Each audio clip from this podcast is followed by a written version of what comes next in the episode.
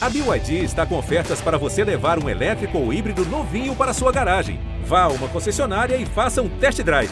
BYD, construa seus sonhos. Olá, eu sou a Kenia Sade e você está ouvindo o Tona Trace, podcast da Trace Brasil, multiplataforma dedicada ao melhor da cultura afro-urbana do Brasil e do mundo. Aqui a gente se conecta com arte, música, histórias transformadoras e também cruza as fronteiras e dialoga com as diásporas africanas. Comigo, no time da Trace Brasil, Ade Júnior, influenciador digital, e Alberto Pereira Júnior, diretor do Trace Trends, o nosso show de variedades. E aí, gente, tudo bem? Tudo bem, Kênia? Tudo bem, Ade? Muito feliz de estar aqui. Eu tava meio, meio sumido nos últimos episódios, né? Mas tô aqui, ó. Tá sumido, mas voltou. Tudo bem, Kênia? Tudo bem, Alberto? Seja bem-vindo de volta. Tô super feliz porque a gente tem uma convidada incrível hoje, hein? Tô animado. Eu também tô muito animada, tô feliz porque a gente vai receber essa convidada muito maravilhosa. Seja bem-vindo, seja bem-vinda. O Tona Trace começou. começou.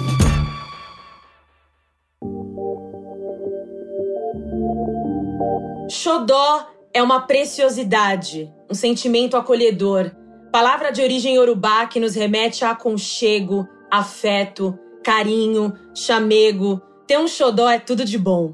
Hoje, para encantar e contar um pouco mais sobre o single Meu Xodó, a gente vai receber a maravilhosa cantora, atriz, apresentadora, empresária e leonina Preta Gil. Preta, seja muito bem-vinda!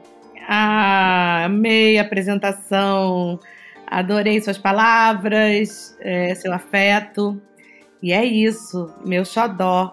Tracy já é meu xodó, já tô aqui, já a De Júnior é meu xodó, então pronta para me apegar a vocês dois também, que não que estou conhecendo hoje, mas eu sou muito fácil, sou uma pessoa facinha e pego o xodó rapidinho. Preta, é, é que eu acho que você não lembra, mas a gente se conheceu em outubro de 2019. O AD que promoveu esse encontro. Foi, não, você cantou no karaokê, veio Isso! tudo. Calma.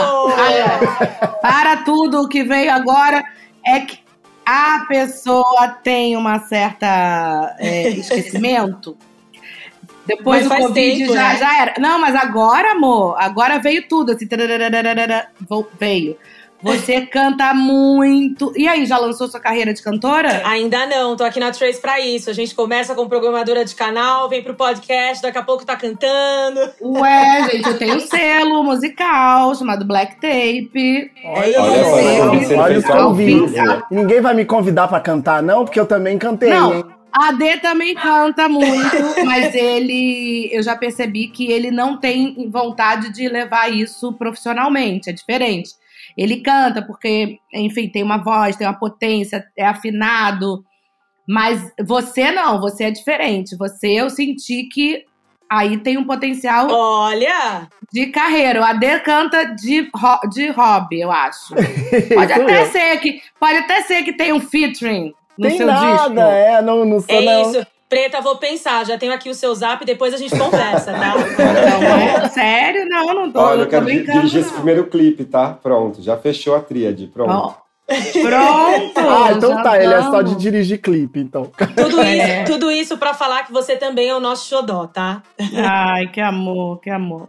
Mas, Preta, voltando e falando desse seu single que é tão lindo, que você fez junto com o seu filho, eu queria saber, né, como foi essa conexão, essa construção dessa letra que é tão gostosa de escutar, que é tão leve. O que, que essa música representa para você? Pois é, o Fran, ele é um compositor de mão cheia, um jovem compositor, cantor, intérprete também. E ele, ele fez essa música no passado, para mim, junto com parceiros, é, com Pablo e Ruxel. E eu não. Eu tava ali no meio daquela, daquele sofrimento pandêmico, muito muito para baixo mesmo, e a música bateu em mim, mas não bateu. Foi uma coisa assim, eu falei, ah, eu tava problematizando tantas, tantas coisas na, na vida que eu problematizei até a música. E falei, não, não, esse xodó, não, é, xodó é, é, é relação é, afetiva, não é relação de filho e mãe, não... enfim, pirei e deixei a música guardada, esquecida. Até que o Fran, num grupo de trabalho que a gente tem, ele mandou essa música e falou: Olha, essa música minha mãe não quis gravar, vou gravar sozinho. E aí eu falei: Como assim vai gravar sozinho? Não. Eu ouvi a música de novo, eu falei: Não, essa música tem tudo a ver. Eu quero gravar, vou gravar. E ele falou: Tá bom, mas você tinha desistido. Eu falei: Mas agora eu voltei atrás, agora eu quero gravar, agora ela é minha. E ela bateu justamente nesse lugar do xodó e bateu é, como uma. Eu costumo dizer, como a minha mãe fala, né? Fundo do poço tem mola. E aí, meu xodó, quando eu ouvi, ela foi a mola do meu fundo do poço. Assim, eu tava vivendo um luto muito profundo da perda de um grande amigo meu, Paulo Gustavo, e da minha avó materna. E eu tava muito mal mesmo, eu não conseguia ver a luz no fim do túnel. E ela foi essa mola aí da, do, do meu poço que me jogou para cima.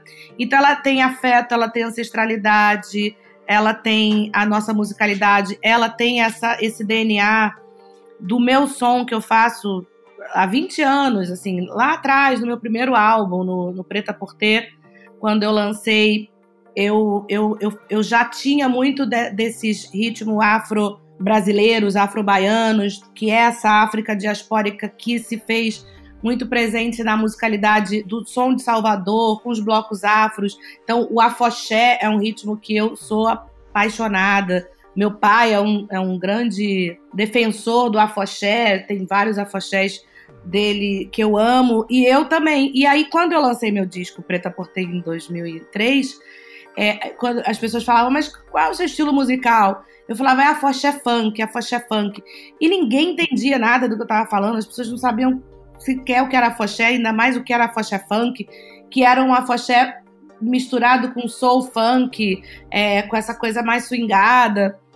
E aí passa-se 20 anos, meu filho é, faz um disco lindo chamado Raiz, onde ele é um disco que isso tudo que eu fiz há 20 anos atrás está. É, os Gilsons, que é uma banda que ele também faz parte, também tem muito dessa rítmica e dessa matriz aí desse afoxé. E aí a gente tem outras pessoas no cenário, outros artistas no cenário que fazem essa música é, contemporânea afro-brasileira. E, e, então hoje eu encontrei uma turma que eu não tinha há 20 anos atrás. Então eu pude retomar com essa com esse estilo musical, que é o meu estilo, desde que eu me entendo por gente. É uma, um estilo que eu está muito presente nos meus dois primeiros álbuns e que agora volta com o meu xodó, essa canção feita pelo meu filho para mim de presente, que é esse afoxé gostoso, swingado e, e xodozento. Que seria esse, esse reencontro e o resgate, né? É exato.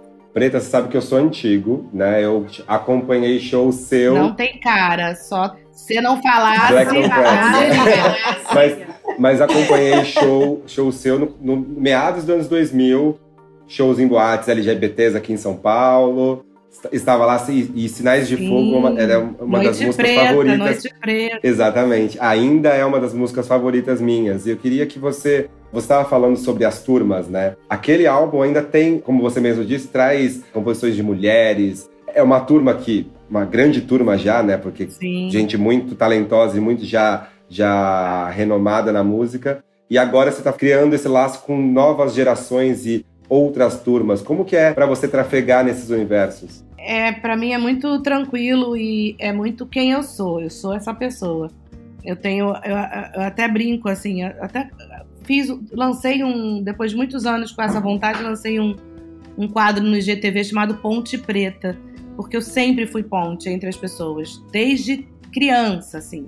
É, eu sou carioca, nascida no Rio de Janeiro e, e, fui criada na Bahia por pais, né? Meu pai e minha mãe são baianos.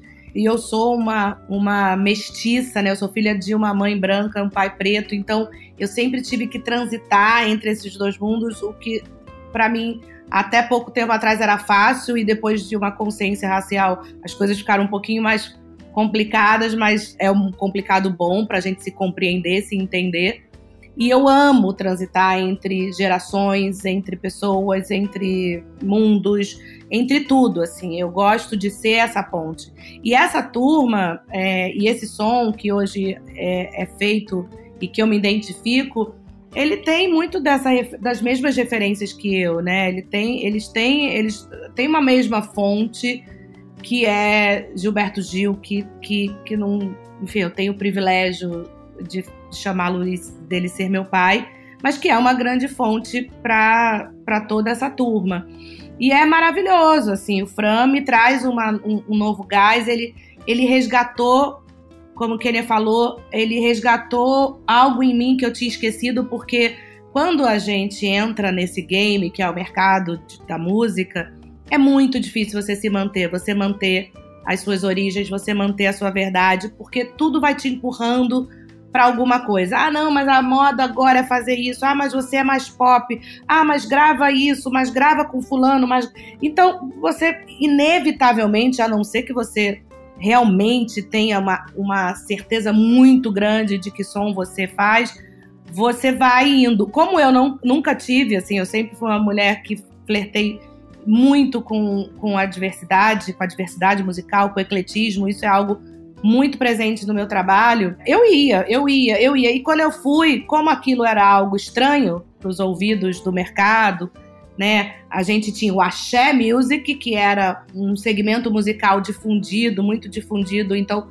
tudo que vinha da Bahia, você ah, tirando a MPB, né? Você colocava ali no axé music, mas essa música swingada, mais ritmada, que tem as, a, a, a, sua essência afro, ela, aquilo não era axé music. Então, aquilo não era axé music, aquilo não era MPB, não era pop, rock, funk, era o quê? ah, não era nada. Então eu, eu fui meio que me afastando, me afastando. Aí hoje eu olho, tem um cenário, a gente vê Xênia, a gente vê Lued, a gente vê Afrocidade, a gente vê Baiana System, a, a gente vê é, os, os Gilsons, o Fran. E aí a gente hoje tem uma turma, a gente tem um corpo, a gente tem um segmento para chamar de nosso, bater no peito e falar: a gente faz música afro-brasileira. E, e isso para mim é é uma conquista, sabe? E é um resgate, porque aí eu precisei do meu filho, que eu nunca abandonei, assim, esse é, é fato. Se você olhar é, Vá Se Benzer, que é uma música que eu gravei com a minha madrinha, Gal, ela é uma, uma música afro-brasileira, ela tem a coisa do. para você compreender na prateleira, né, como é que bota, ela tem uma coisa da pegada do pagodão baiano. A construção é. rítmica, né, bem é, a construção rítmica dela, você coloca ela ali naquele na prateleira do pagodão baiano, mas ela para mim é uma foché funk é, que eu vou defender até a morte. Preta, você traz é, agora numa conversa, você começou falando sobre a redescoberta, falar sobre etnicidade, ser uma mulher que é filha de um pai negro, de uma mãe branca. Você traz isso muito agora com, de, com uma pegada muito legal, que eu acho muito legal o approach que você traz, você hoje faz muitas pontes para muitas conversas.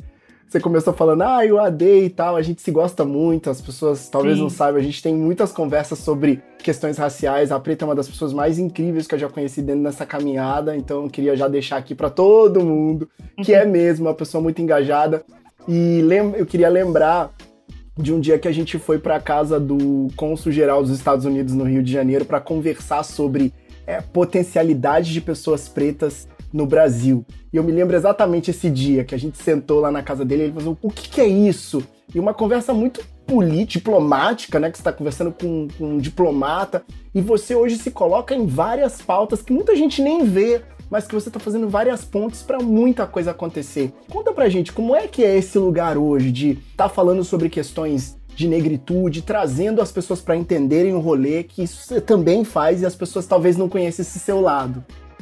É, é muito bacana você falar disso porque tem um divisor de águas na minha vida. Eu sou uma, uma mulher nascida nessa família miscigenada e me chamo preta. Então, é, a minha compreensão, a minha consciência racial, ela se dava muito em função do meu redor e do meu nome. Então, eu, eu para mim, sempre fui preta. Sempre fui preta e serei sempre preta. Mas chegou um determinado momento da minha vida, eu já contei essa história para você, e eu tenho a sorte de ter você nessa minha transformação. Eu, eu tenho dois ícones no meu, no meu letramento racial, que é você e Maíra Azevedo Te Amar, que foram pessoas fundamentais para que eu buscasse entender a história, que eu buscasse escurecer a história, que eu buscasse me letrar. Isso é fundamental. Então eu era uma mulher que simplesmente vivia com as minhas dores, com os meus, com as minhas conquistas, com o meu nome preta, com um orgulho absurdo de ser quem eu era, mas sem menor consciência. Com a palavra consciência, de compreender, de saber, eu não tinha. Então eu lutava, eu falava sobre racismo, sobre, enfim, sobre inclusão, sobre diversidade, sobre equidade. Eu, eu praticava, eu não só falava, como praticava isso na minha vida mas de uma forma muito é, fluida, muito orgânica. vivendo, orgânica. É, não tinha é, essa consistência que eu tenho hoje, depois de um episódio que aconteceu comigo, que eu, eu gosto de contar, porque é uma coisa que a gente escuta muito nessa geração, na minha geração, as pessoas entre 40 e 50 anos, que são pretas e que não têm consciência racial e que falam, ai, mas bobagem isso. Não, eu aprendi dessa forma e eu não tenho problema nenhum que me chamem de mulata. Não tenho. Eu já ouvi isso muitas vezes e não vai mudar porque tá na música, tá na história, tá no livro. Eu sou mulata mesmo. Eu falo, olha, eu achava isso, quer dizer, eu não achava isso. Eu, eu, eu, eu nunca sou, eu, eu soube que a, a palavra mulata era uma palavra extremamente racista que estava enraizada no nosso vocabulário na dor. Eu fui vaiada num teatro Castro Alves lotado com 3 mil mulheres negras num dia de um, um debate, era um debate chamava Mulher com a Palavra, era um debate proposto pela Prefeitura de Salvador. Olivia Santana, minha amiga, diretora desse projeto, me chamou. Eu fui, eu, Elisa Lucinda, MC Carol de, de Niterói, a Rita Batista. Em determinado momento, eu me. Eu contando uma história da minha vida, eu falei, não, porque eu sou uma típica mulata brasileira. E veio. Uh, lá do fundo do, do, do, do teatro, da minha direção, eu fiquei assustada. Falei, gente, o que, que eu falei? E a, a própria Elisa falou: não sei, você falou que você é mulata, tipo, normal, né? E a Rita uma mulher já mais com, com essa consciência e, e, e, com esse letramento, falou: Ó, você falou que você é mulata. Eu falei: Sim, porque eu sou. Não, você falou que é mulata, mas mulata, você sabe qual a origem da palavra mulata?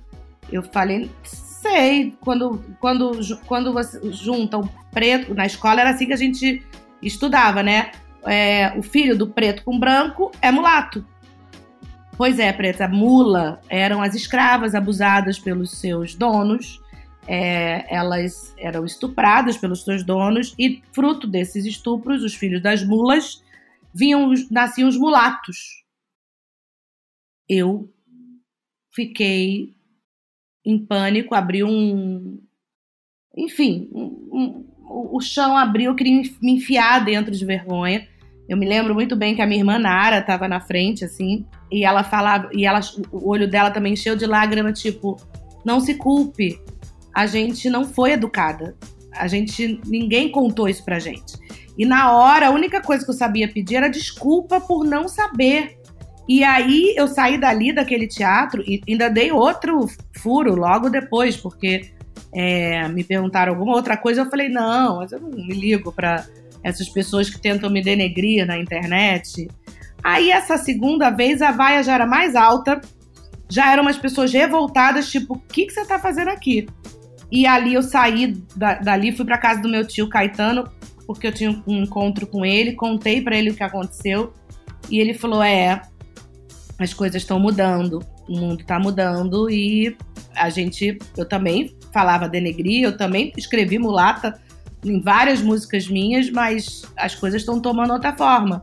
Porque a gente está né, tirando da invisibilidade e, e, dos porões, literalmente, do racismo e, e, e de tudo isso, a, a, história real, né? A branquitude nunca quis que isso fosse colocado assim na escola ou nos livros, porque, imagina, Eles fizeram um trabalho muito bem feitinho, né? De esconder toda Esconder a a podridão história. deles. Então, ali naquele momento, eu, eu, eu lembro que eu procurei a Thaís Araújo no dia seguinte e ela fez um grupo no WhatsApp com algumas mulheres pretas. E ali elas me acolheram e a gente começou um debate. E aí eu comecei a ler, eu comecei a estudar, eu comecei a conversar. Conheci o AD numa situação também muito crítica. É, a Tiamat me apresentou ele. Eu- um, um episódio de racismo com um amigo meu que foi racista, mas daquela maneira sem saber que estava sendo. E aí, aquela, e aí to- a tomou uma proporção muito grande na internet. Eu fiquei muito assustada.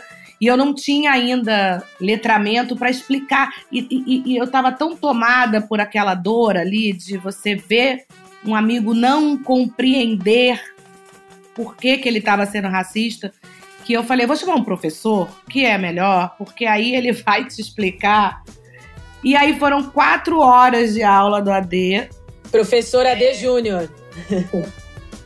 para entender, porque é isso, a gente está falando de educação, a gente não foi educado para enxergar a verdade da nossa história, por mais dura e cruel que ela tenha sido, é importante que a gente saiba e que a gente se apodere dela para que a gente possa lutar e lutar com a verdade, né? E hoje você trabalha articulando com muitas pessoas importantes do nosso país sobre a pauta racial, fazendo pontes. Você falou, ah, eu sempre Sim. fui ponte de para as pessoas desde pequena, e eu vejo você fazer muito isso sobre ponte. Para vocês que estão ouvindo aqui o Tona Trace, quando a gente começou a Trace no Brasil, a história da Quênia vem muito desse lugar que quando eu apresentei a Quênia pra Preta no karaokê, foi para assim: Preta, a gente tá trazendo um canal de televisão pro Brasil.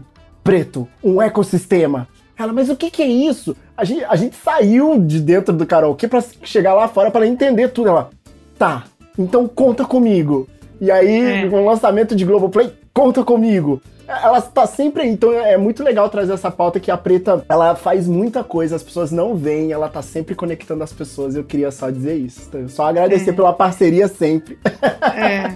Ah, não, mas, mas isso é, é, é fundamental, assim, eu tenho uma gratidão mesmo, assim, por você, por ter escurecido a minha história, escurecido a minha, a minha vida, assim, é, em vários aspectos. Quando a gente vê um, um homem como você, com a história de vida que você tem, com toda a bagagem que você tem, contando, você me contou coisas, assim, que mudou, mudaram a minha vida, assim, é, todo o projeto de embranquecimento da, da, da nossa sociedade lá no, no século XVIII, é, o, o, o projeto de miscigenação no Brasil, que é um projeto da branquitude que eu não sabia, e você me explicar com dados, com data, com nomes, com.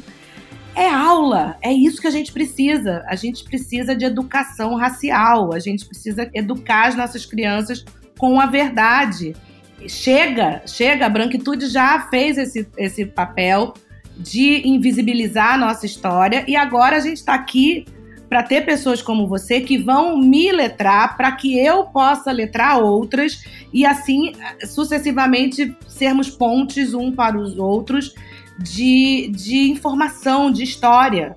E, e é isso, e é assim que a gente que eu acho que a gente tem que fazer. Então eu sou grata a você e por isso que Tamo junto. Vamos lá. Estamos todos juntos. Ainda bem que a gente está É. aqui agora para recontar nossas histórias a partir da primeira pessoa, que é o mais importante. A gente está aqui para isso. Exatamente.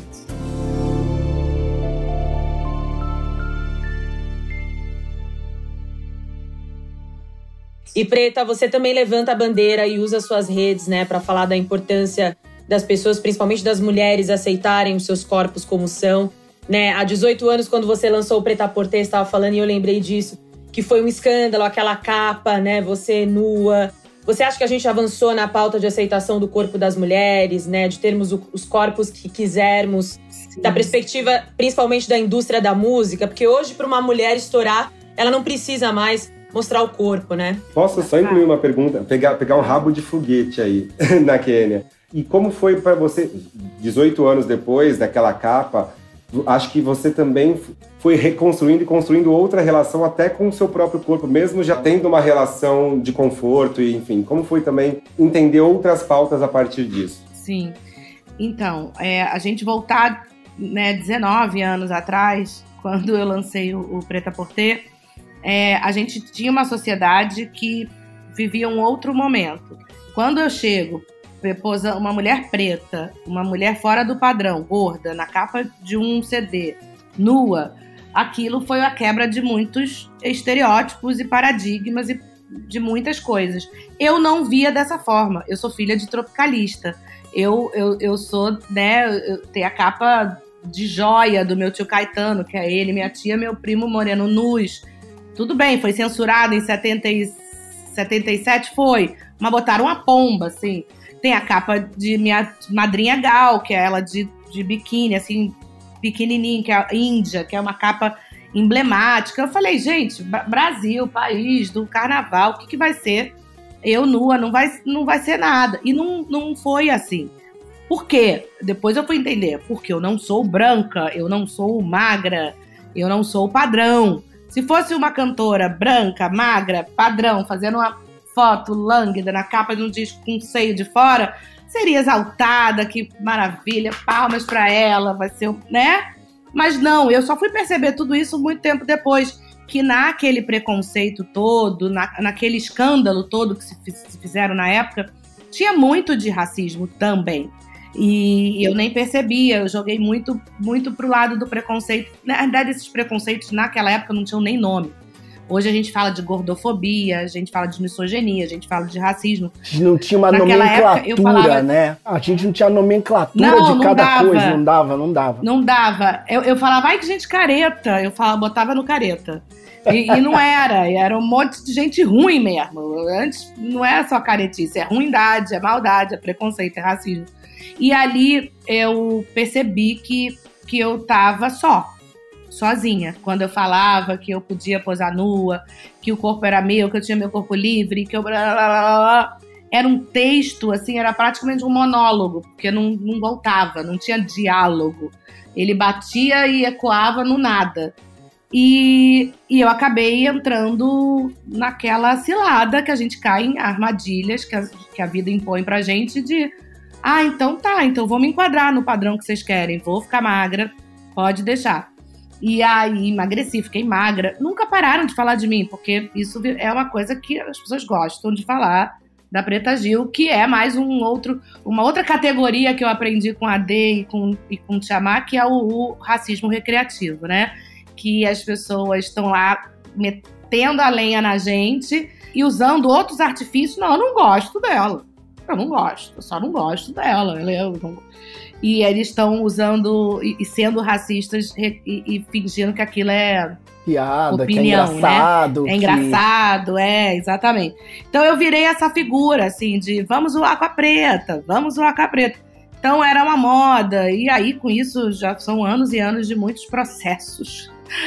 É, mas enfim, vamos para 2021.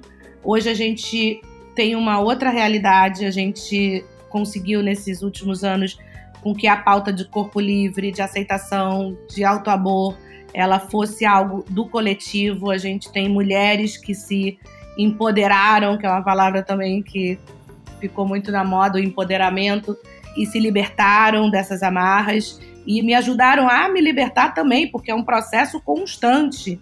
Eu vou me libertando a cada dia. E quando eu vejo uma menina jovem, livre, linda, gorda, feliz, preta, eu falo, uau, eu quero mais para mim. Então eu também vou me libertando, eu também vou, porque eu caí nessa armadilha. Eu emagreci para corresponder à expectativa das pessoas, porque eu, eu cedi à pressão estética. Porque é assim que é, a gente sabe, os opressores, eles são Sim. muito sábios nessa, nesse quesito. E eu me rendi a isso, mas graças a Deus eu consegui me resgatar e hoje eu sou é, diariamente resgatada por outras mulheres que eu vejo nas redes sociais. A gente hoje vive um mundo das redes sociais, a sociedade e as redes sociais elas são uma coisa só. É, a gente não consegue, não dá mais para dividir. É a realidade, né? Tá ali. E a gente hoje vê muita, muita coisa ruim, mas a gente vê muita coisa boa. A gente vê muito retrocesso, mas a gente vê muitos progressos em muitas pautas. Então é uma dubiedade o tempo inteiro que a gente tem que lidar. Por isso que a gente tem que lutar, porque a gente não pode deixar o mal vencer, a gente tem que deixar o bem vencer. Então hoje eu, eu vejo coletivos, mulheres individuais se aceitando, se amando. Hoje a gente vê um mercado completamente apavorado com, com a nossa dominação, o medo de serem racistas, os, o medo de serem gordofóbicos, o medo de serem misóginos. É, isso é uma coisa real. Então, assim. Tem que ter medo mesmo.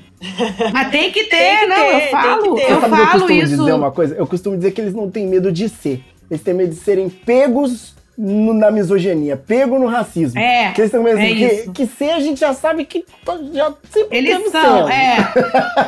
É isso. Assim, é isso. Na hora que pega, na hora que me pega no meu racismo, na hora que me pega na minha misoginia. É, na hora que eu deixo transparecer, na hora que eu não consigo mais segurar a máscara.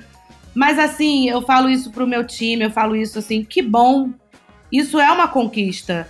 Porque antes eles não tinham nem medo. Eles estavam aí, né? E, e- e não tinham essa preocupação. Hoje não. A gente olha hoje nas nossas pautas, dentro da minha empresa, isso eu acho que é um assunto constante, tanto da inclusão de pessoas pretas no mercado de trabalho, dentro da empresa, por trás da câmera, na frente das câmeras, de mulheres, de LGBTQIA, enfim, isso tudo é uma realidade. E eu fico feliz, porque lá atrás, há quase 20 anos atrás, quando eu comecei com essas pautas, eu, eu tava meio só e hoje eu não tô mais. E isso me dá uma satisfação muito grande, assim.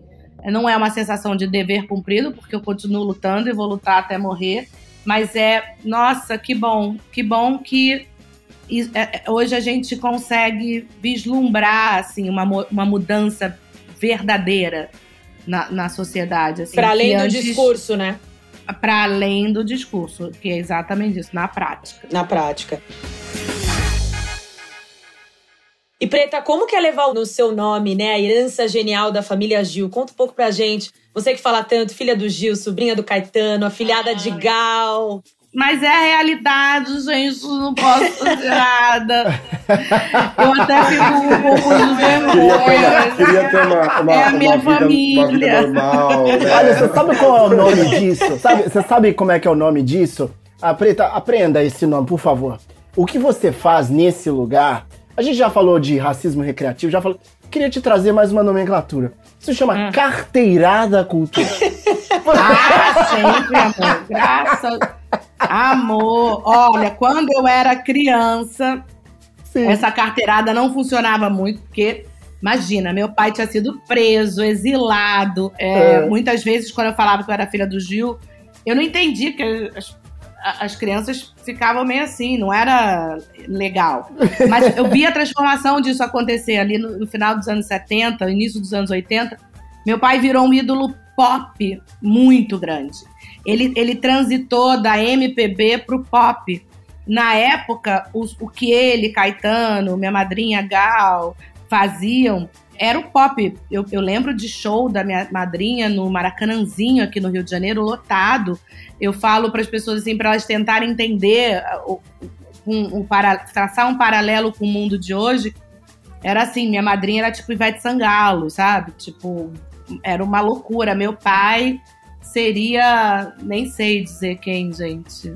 Sei lá, o Tiaguinho. Ela... Uhum, é, não. Tô falando no nível de, de Sim, popularidade. de popularidade, Verdade, é. sim, claro. Só dava eles, era na televisão, no rádio.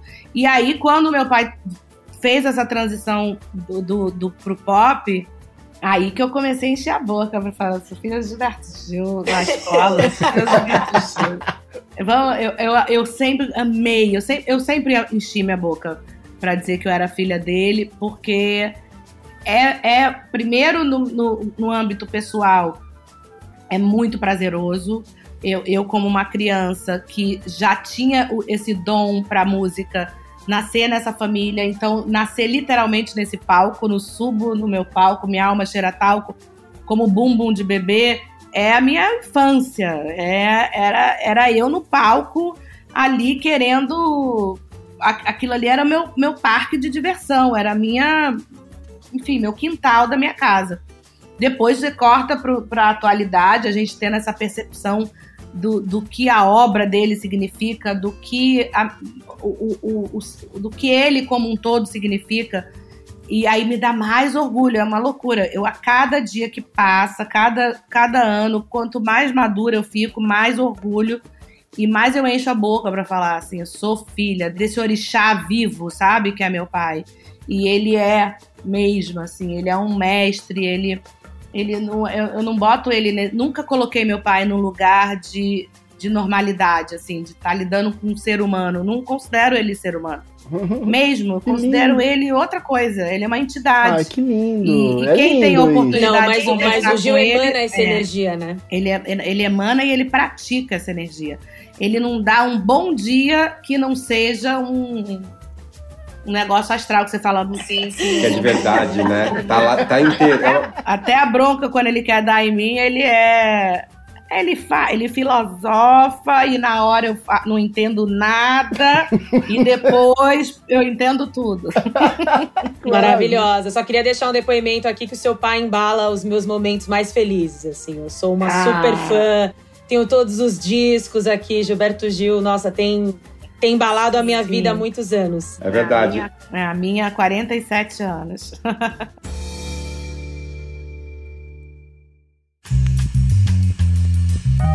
É verdade, a Kênia sempre cita músicas do Gilberto Gil no nosso quadro Playlist do Dia, que eu vou puxar aqui. E a playlist do dia de hoje, ela vai falar de filhos de peixe, né? Filhos de peixe, peixinho também podem ser ou não. Preta Gil seguiu em parte o talento dessa árvore genealógica, dessa dinastia, porque para mim Gil é uma dinastia, ele só é uma dinastia. Ele é esse orixá vivo mesmo. Então, é, você enquanto artista seguiu também nessa, nessa veia musical. E aí eu trago a primeira indicação dessa lista é Willow Smith, que tem 20 anos, é filha de Jada Pink Smith e Will Smith. E um dos seus primeiros hits foi Whip My Hair, de 2019. É, Luciana Mello e Jair Oliveira, filhos de Jair Rodrigues, três talentos da nossa MPB. Eu cito a música Simples Desejo, da Luciana, que eu amo, também embala momentos de alegria, momentos de descanso. Vou de novo para fora, para Childish Gambino, o artista à frente desse nome fantasia é o Donald Glover, que é filho do ator Donald Glover. O Childish, ele estrela a série Atlanta, fez essa música This is America, que foi um grito sobre preconceito, sobre histórias e representações equivocadas que precisam deixar de existir enquanto negritude. Aí pergunto para você, Preta Gil, quem seria o artista que você escuta que seguiu uma trajetória vinda de família também em alguma arte? Nossa, de cabeça, assim. Ah, tem uma, tem uma galera. Assim, eu tenho a minha turma que, né, quando meu pai me deu fora lá em 2002, quando eu fui pedir música para ele, eu, ele falou: vá procurar sua turma. Não me deu música, não fez música para mim. Eu fiquei arrasada, entrei, entrei em depressão. E ele falou: vá procurar sua turma. E eu fui buscar minha turma. E eu encontrei minha turma. Pedro Baby, filho de Baby Pepeu, Davi Moraes, filho de Moraes Moreira, Betão e, e Gil, que tocavam comigo, que eram filhos do Paulinho Boca de Cantor. Essa é a minha turma, são todos filhos de peixe. Mas, assim, citar tá um agora. Ai, meu Deus do céu. Eu tô muito egocêntrica, eu acho. Só, só veio o Fran na minha cabeça, mas não. Esqueci. Ah. Pode, é, traz, traz. ele é neto de peixe, filha de de tubarão, gente. Não é peixe, sei lá. Maravilhosa. E, e ele é. E é bonito ver, assim, sabe? A gente tem três gerações vivas de artistas na família, quiçá quatro, porque minha neta já, já tem já dá sinais de que ela vai ser artista, ela já é muito musical. E acho bonito eu falar do, do, do, álbum do Fran, porque como as pessoas escutam muito mais os Gilsons, assim, né, que tá na moda e tudo, o álbum solo do Fran, que chama Raiz, é uma é bonito porque é isso, ele já é descendente, né? Ele já é a, ter, a segunda geração de um homem negro, ele já é um menino ainda mais misturado, mas como você vê que é, raiz é raiz, assim, é, tudo, a ancestralidade bateu nele de uma maneira bonita, assim, de, de, de se ouvir nesse álbum, que é o Raiz, assim. Então, vou, vou puxar a brasa para minha sardinha e vou falar do Fran. Eu tenho que fazer uma pergunta. É. A sua neta já dá sinais de que será musical? O que, que é? O que vem? Eu já vi no Insta, mas Amor. fala pra gente só rapidinho antes de ela, eu falar. É, ela, ela é louca, ela, ela faz aqui, ela entra aqui em casa, ela troca de roupa quatro vezes, ela faz quatro clipes, ela já grava, que ela pega o meu celular, já grava e faz as coreografias e dança e canta e, e, e já imposta a voz. É, é uma loucura. Com cinco anos de idade, ela pode literalmente não ser. Ela pode virar e falar: gente, vocês piraram, você é médica, você é advogada.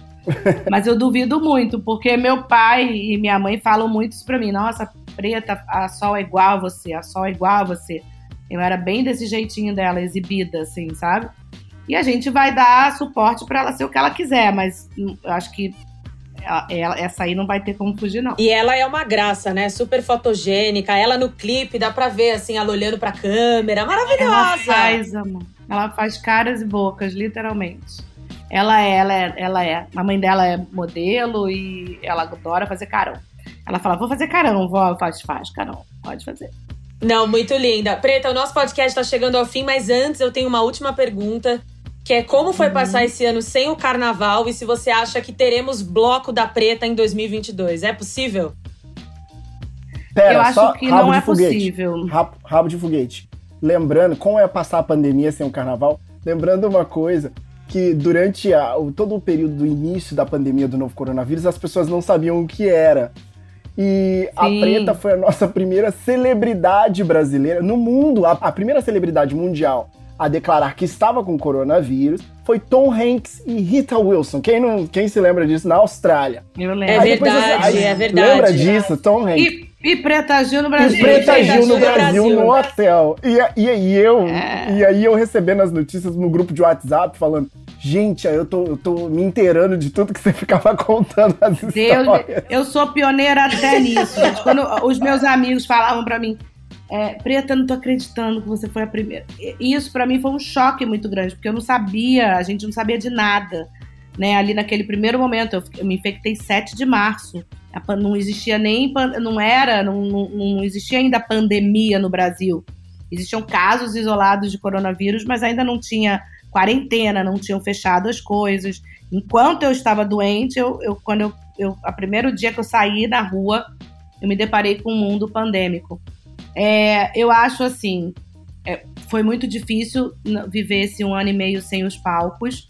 É muito triste você ver uma, uma classe artística toda muito, muito, muito atingida. Falo de uma cadeia, né? É uma cadeia produtiva que eu sou uma peça dela, talvez a que a principal, mas tem um monte de gente em volta. Isso para mim é dilacerante, assim, você vê que a gente, nós fomos os primeiros a parar e vamos ser os últimos a voltar. Eu falo por mim, eu, eu só vou voltar, eu só vou botar meu bloco na rua, eu só vou voltar para os palcos quando for completamente seguro, quando a gente tiver é, dados e a gente tiver os órgãos competentes uh, dizendo é, é possível.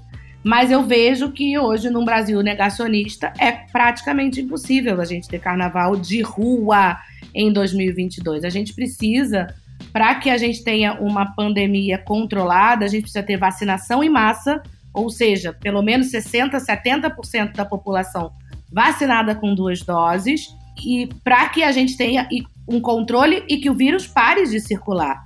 Hoje o vírus ele circula altamente ainda no Brasil. A gente tem uma baixa vacinação. Então, pensar hoje em carnaval, eu acho uma coisa absolutamente insana. É, eu, eu falo muito isso. Querer, querer, eu queria amanhã botar meu bloco querer na todo rua. mundo eu quer, amanhã. Né? querer, eu queria amanhã poder voltar a empregar tanta gente e continuar com essa cadeia produtiva. Mas o poder não está não, não, não está comigo. A gente fala, a gente está falando de uma pandemia. Então isso é, é, uma, é, é uma coisa é, é, é causa sanitária. É, a gente tem que falar com quem tem que decidir se vai ter carnaval ou não, não sou eu. São os, os médicos, os cientistas que vão dizer: olha, vocês já estão seguros. Quando falarem vocês estão seguros, vocês não têm risco, aí eu vou botar meu bloco na rua. Mas enquanto o vírus ainda estiver circulando, a gente tiver essa baixa adesão na vacinação, eu acho que 2022 vai ser um ano de descompressão. Acho que vai ser um ano onde a gente vai começar a entender de que forma a vacina tá, tá caminhando. Acho que a gente tem que hoje, hoje a nossa pauta é vá se vacinar. A gente tem que ganhar é. Vac, vacina. Que Obrigado, nem a gente vira voto, a gente tem que virar é, negacionista em, em, em, em vacina. Ah, mas não vou me vacinar. Vai se vacinar sim. Vai. Porque se isso não acontecer, infelizmente, aglomeração em massa na rua sem controle, como que a gente vai controlar?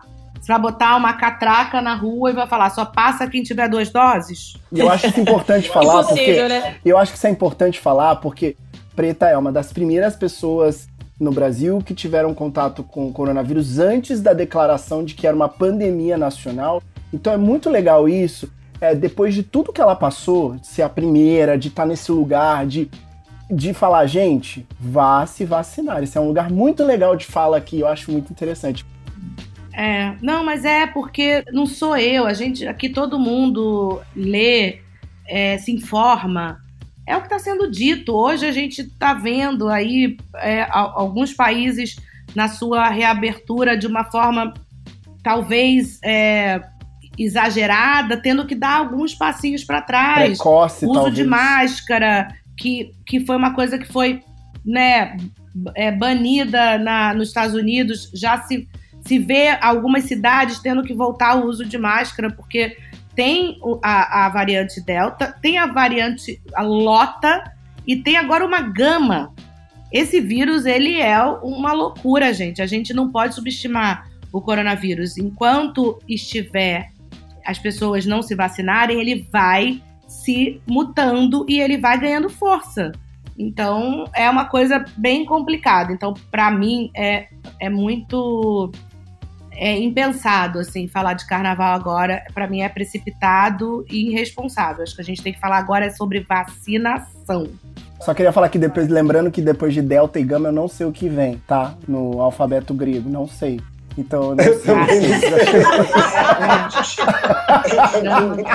Tomara que não venha nada. Pois é, não, eu me solidarizo, né? O gatilho carnaval bate aqui no peito. Sou fulião e tenho um bloco de carnaval aqui, o domingo ela não vai. Mas é isso, carnaval só, só funciona em duas chaves: liberdade, liberdade, né? Liberdade de corpos, pessoas na rua e, e assim, carnaval pra todo mundo, sem, sem catraca, sem, sem cobrança. Né? A- O carnaval de rua de São Paulo tem isso, entendo. O carnaval de Salvador tem, tem o- os camarotes Sim. e tem, e tem uma questão de abadá, mas tem a cidade participando no entorno, que é bom também, né? Carnaval é, é isso, essa festa É, sem a contato. pipoca tá aí pra isso, a gente resiste. Exatamente. E a, a carnaval é essa festa de contato, não adianta, não tem carnaval sem contato, gente, não dá, não dá, não dá. Então é vacina pra todo mundo, pra gente começar a pensar em poder se aglomerar, não só no carnaval, né, na vida, como a gente era antes, né, gente? Não tem que esperar o car- não tem que pensar no Sim. carnaval, tem que pensar agora aqui, Exatamente. aqui agora. É, eu penso muito isso. Eu falo, meu Deus, quando é que eu vou poder ver meus irmãos? Tô... Assim, quando é que a gente vai poder. Eu, eu não vou a restaurante. Eu, preta, não vou a restaurante. Eu tenho medo, eu não consigo. Eu vejo aquela pessoa na mesa do lado, eu não sei a vida que ela tem, eu não sei quais são os hábitos dela. Então eu tenho medo, eu, eu fico em casa. Eu trabalho de casa, faço as coisas hoje em dia para trabalhar é cercado de muito cuidado, é, exame, a beça, é, o que dá ainda é, é mais trabalhoso, mas a gente é o mínimo que a gente pode fazer para se cuidar, para cuidar do próximo. Então acho que assim, nesse momento a gente tem que falar sobre vacinação, sobre conscientizar as pessoas que não foram, tem mais 4 milhões de pessoas que não foram tomar a segunda dose. E a gente tem que 4 milhões, acho que em São Paulo só, nem sei. Enfim, são números ainda. A gente tem, acho que 20, não sei, 20% da população vacinada com duas doses. É, a gente vê qualquer sanitarista, qualquer médico, infectologista falando que a gente precisa, para ter uma epidemia controlada, a gente tem que ter 60% a 70% da população vacinada. Então, é isso, é um gente. Desafio. Vacina sim, vacina já e não aglomerem, por favor.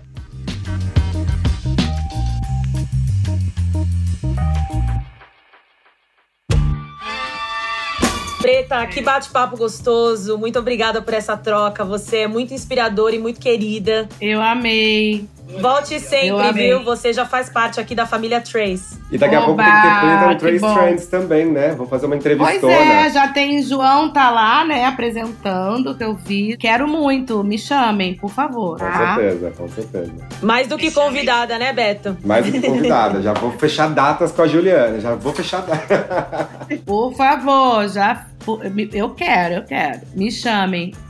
Bom, gente, muito obrigada, Dê, Beto, Preta. Um beijo para vocês. Até a próxima. Eu amei.